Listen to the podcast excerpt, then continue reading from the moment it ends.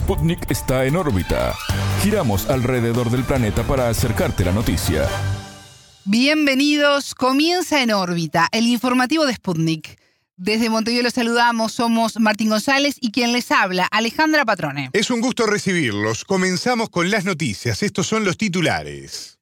Comienza en órbita. Una selección de noticias para que sepas lo que realmente importa.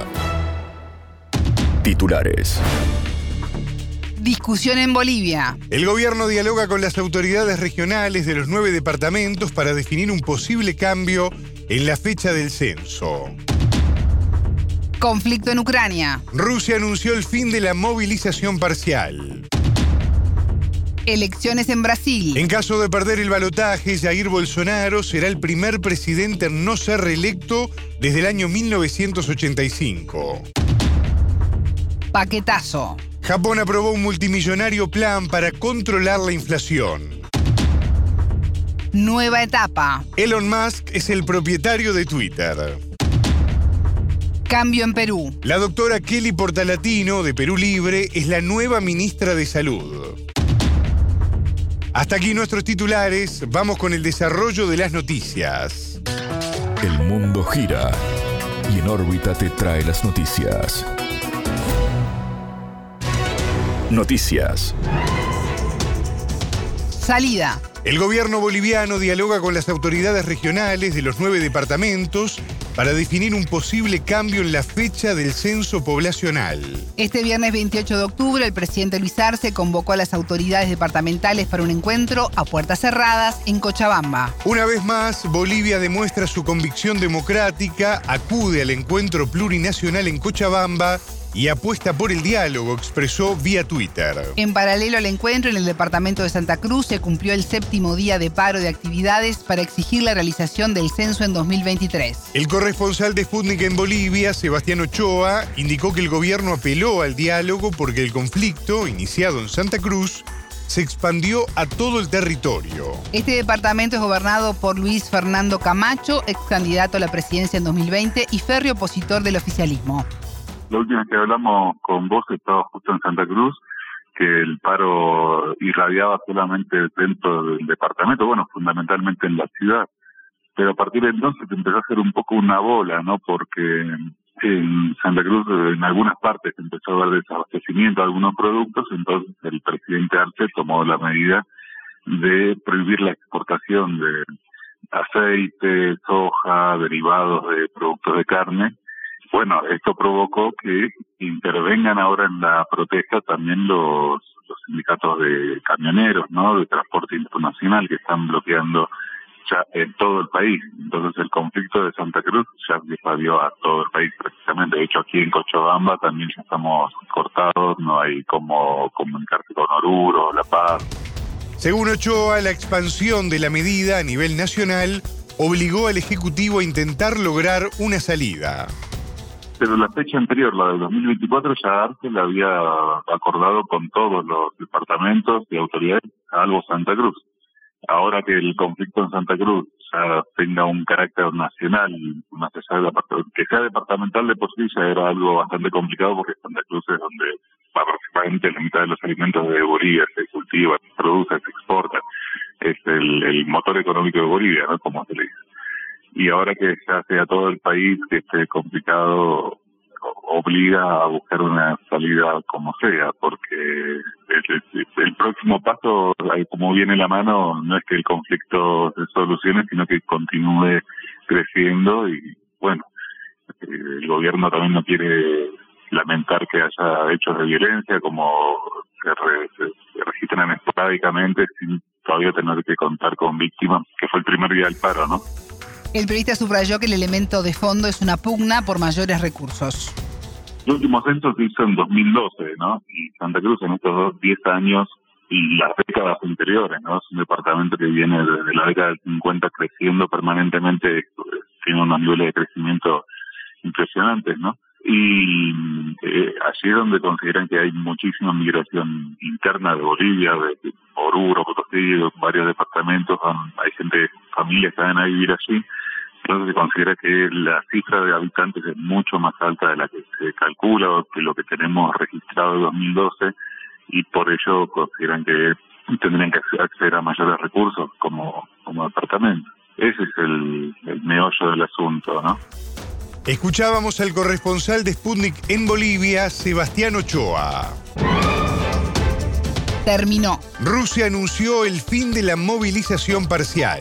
El ministro de Defensa, Sergei Shoigu, aseguró durante su reunión con el presidente Vladimir Putin que no está previsto ningún otro objetivo de movilización. El 21 de septiembre, el mandatario anunció la medida para los reservistas en el marco del conflicto en Ucrania.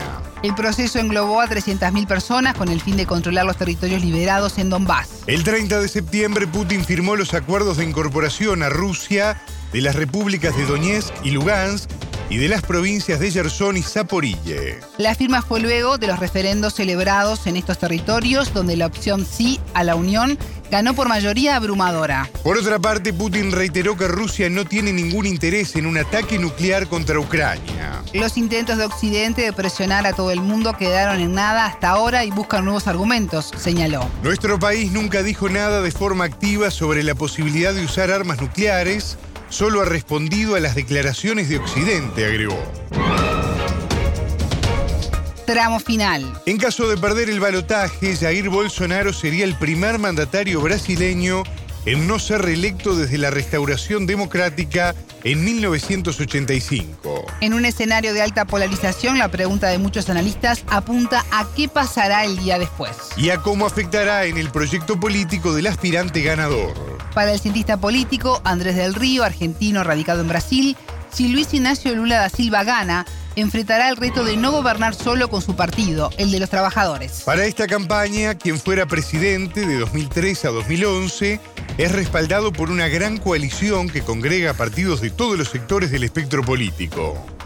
Dentro y parte de esa coalición de los diferentes partidos están sus grandes opositores y adversarios históricos como Fernando Enrique Cardoso, José Serra o hasta su propio vice que es Alquemir. Ahora bien, esto significa que va a tener desafíos y limitaciones dentro de su propia propuesta. El gobierno de Luis Ignacio Lula da Silva se va a tratar más de un gobierno de transición y de canalizar y restituir las instituciones democráticas, eh, volver a darle sentidos a las propias instituciones que fueron destrozadas o desmontadas o desviadas por el gobierno de Bolsonaro. Esto es importante, restituir de valores democráticos a las instituciones. En el segundo desafío tiene también cómo canalizar este descontento y odio que existen en diferentes sectores de la sociedad, eh, entonces cómo canalizar en valores democráticos y en sentidos democráticos. Se sabe que deberá dialogar con el Parlamento de mayoría conservadora, pero no hay información sobre qué hará con los más de 6.000 militares que ocupaban cargos civiles. La gran incógnita es cómo va a canalizar estas demandas e intereses de los sectores militares señaló el entrevistado. En tanto, si el actual presidente Jair Bolsonaro es reelecto, hay certeza de que continuará con la política económica liberal. El desafío será la relación entre poderes, aseguró Del Río. Uno de los temas más importantes son las relaciones entre poderes que Bolsonaro tendría en un segundo gobierno. Y esto es importante. Bolsonaro ya reiteró varias veces que él está insatisfecho con el Supremo Tribunal Federal y con las decisiones que ellos toman y cómo ellos, supuestamente para el presidente, están excedidos de su función. Son varios comentarios que se realizaron sobre el deseo de aumentar la cantidad de ministros del Supremo Tribunal para conseguir una mayoría propia bolsonarista, es uno de los grandes deseos que tiene para un segundo mandato, eventual segundo mandato. El analista se refirió a cómo quedará la figura de cada uno de los candidatos en caso de perder la elección. No alcanzar el poder por parte de Lula es un político de una capacidad de articulación y conciliación y construcción de diálogo fundamental en Brasil. Este, una demostración es la coalición que realizó en esta campaña presidencial. Entonces va a ser un líder de la reorganización de la oposición y de la resistencia al desmonte del Estado y la destrucción de las instituciones democráticas brasileras. Por el lado de Bolsonaro es un político que todavía no llegó a los 70 años, entonces tiene por delante otras oportunidades para candidatarse a presidente. Recordemos que 25% del electorado es un electorado muy fiel a Bolsonaro, ¿eh? entonces tiene una importancia, un peso dentro del escenario político brasilero. Tal vez la gran preocupación de, de Bolsonaro sea la prisión y las causas judiciales que van a llegar y donde Bolsonaro consiguió intervenir y paralizar todas las investigaciones. Ahora, él fuera del Poder Ejecutivo, todas esas investigaciones continuarían. Escuchábamos al cientista político argentino radicado en Brasil, Andrés del Río. Paquetazo. Japón aprobó un plan de 29 billones de yenes, unos 200 mil millones de dólares, para controlar la inflación. Los precios aumentan al nivel más alto en ocho años y el yen ha perdido el 20% del valor con respecto al dólar desde principios de este año. Ante tal escenario, el Estado intervino para proteger la divisa. En tanto, la tasa de inflación de la tercera economía mundial, en el 3%, es muy inferior a la de otros países. El primer ministro Fumio Kishida aseguró ante el Parlamento que el Ejecutivo busca objetivos claros. Entre estos está aliviar las facturas energéticas de los hogares, problema mundial relacionado con los efectos de las sanciones a Rusia por la crisis en Ucrania. El gobierno propone asimismo incentivar a las empresas a aumentar los salarios y también respaldar la economía en las distintas regiones del país. Japón había tomado medidas similares en los últimos dos años para mitigar el impacto de la pandemia del coronavirus. Además de la subvención energética, Kishida anunció una ayuda de 100.000 yenes, unos 680 dólares, para familias con niños menores de hasta dos años de edad. El propósito de la medida es impulsar la baja natalidad nacional. Vamos a proteger las vidas, los empleos y los negocios y a fortalecer la economía para el futuro, afirmó el primer ministro Kishida. Control. Elon Musk es el nuevo propietario de Twitter. El multimillonario y la tecnológica cerraron formalmente el acuerdo luego de pagar 54,20 dólares por acción lo que equivale a unos 44 mil millones de dólares. Musk expresó que adquirió la red social para que diversas creencias puedan debatir de forma saludable sin recurrir a la violencia. Y adelantó que la publicidad tendrá un lugar relevante en esta nueva etapa. Entre los cambios en la empresa fueron cesados de sus cargos el director general, Parag Agrawal, y el jefe de finanzas, Ned Segal. Además fue despedida la abogada general de la compañía, Vijaya Gade. Esta empleada decidió suspender la cuenta del expresidente de Estados Unidos, Donald Trump, en 2021, tras los incidentes en el Capitolio. El pájaro ha sido liberado, tuiteó más, al concretar la compra. La adquisición de Twitter fue un arduo proceso con idas y vueltas entre el empresario y la compañía estadounidense. En abril, Musk ofreció comprar la totalidad de las acciones de Twitter al hacerse con el 9% de estas. Sin embargo, luego se echó para atrás al argumentar que la red está llena de bots, es decir, programas automatizados que simulan interacción humana en las plataformas. Por esa razón, Twitter demandó al magnate ante el Tribunal de Justicia de Delaware, en Estados Unidos, para obligarlo a continuar con el negocio. Un juez había fijado el 28 de octubre como la fecha límite para que Musk cerrara el trato.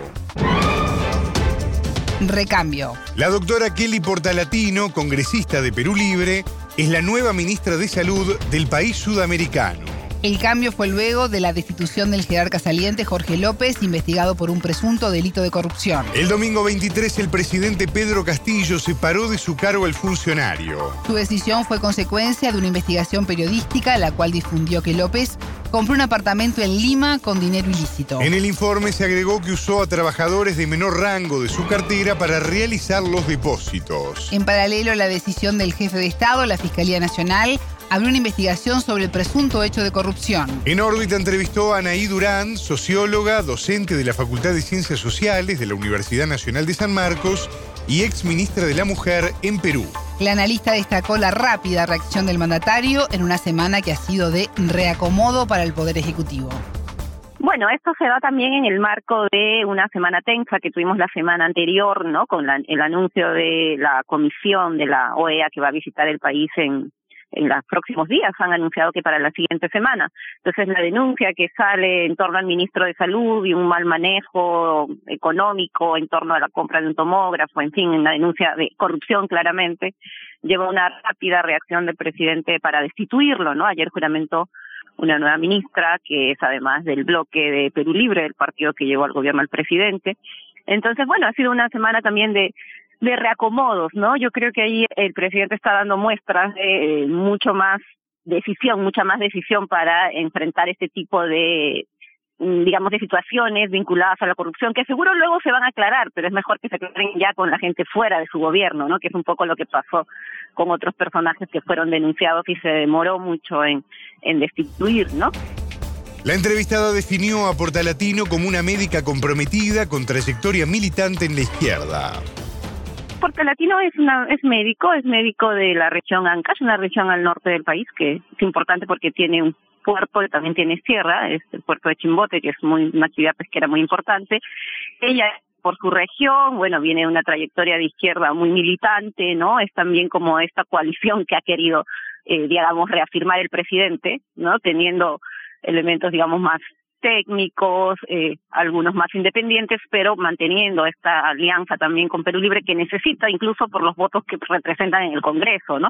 El sector salud ha sido muy problemático en Perú, ¿no? La pandemia develó una carencia absoluta de camas, de, este, de cuidados intensivos, de laboratorios, en fin, ¿no? ha sido un sector muy, muy golpeado y eh, la designación de ella pues ha generado reacciones encontradas por un lado quienes cuestionan no que viene de una región no es una médica hipercalificada no en estos sectores que prefieren la tecnocracia. Pero creo que es, es una señal interesante que eh, se, se sume ahora ella además con una presencia como decía de una mujer que viene del sector salud. En tanto, la próxima semana estará llegando a Lima el grupo de alto nivel de la OEA a solicitud del presidente para evaluar la situación política local. Al respecto, Durand resaltó que existe una expectativa importante en la cual la mediación del organismo puede generar instancias de diálogo que reduzcan la presión. Yo creo que hay una expectativa importante en tanto pueda generar algún mecanismo de diálogo, ¿no? La crisis de régimen en Perú es tal que todos los poderes están enfrentados, ¿no? Y todas las instancias de diálogo que existían antes se han ido deteriorando. Había una instancia que el Acuerdo Nacional que no se reunió más, la misma Iglesia Católica, ¿no? que tenía este rol facilitador y convocaba ahora, hemos visto al cardenal pedir la renuncia al presidente. En fin, es un momento de mucha tensión, mucha confrontación. Se espera que la OEA facilite por lo menos puentes de diálogo. De hecho, hay una campaña en contra, es increíble, pero aquí en el Perú la derecha le dice comunista a la OEA, ¿no? Eh, que va a venir a, imponer el comunismo, en fin. Entonces, pero eh, salvo esos sectores más extremos del golpismo y la ultraderecha, que tiene representación en el Congreso, creo que la expectativa se va eh, más hacia esa posibilidad de, favorecer el diálogo, ¿no? Y de desentrampar un poco una crisis que ya se está prolongando. Escuchábamos a Anaí Durán, socióloga, docente de la Facultad de Ciencias Sociales de la Universidad Nacional de San Marcos y ex ministra de la Mujer en Perú. Hasta aquí en órbita. Pueden escucharnos a las 19 horas de México, 21 de Montevideo y a las 0 GMT por sputniknews.lab. En órbita.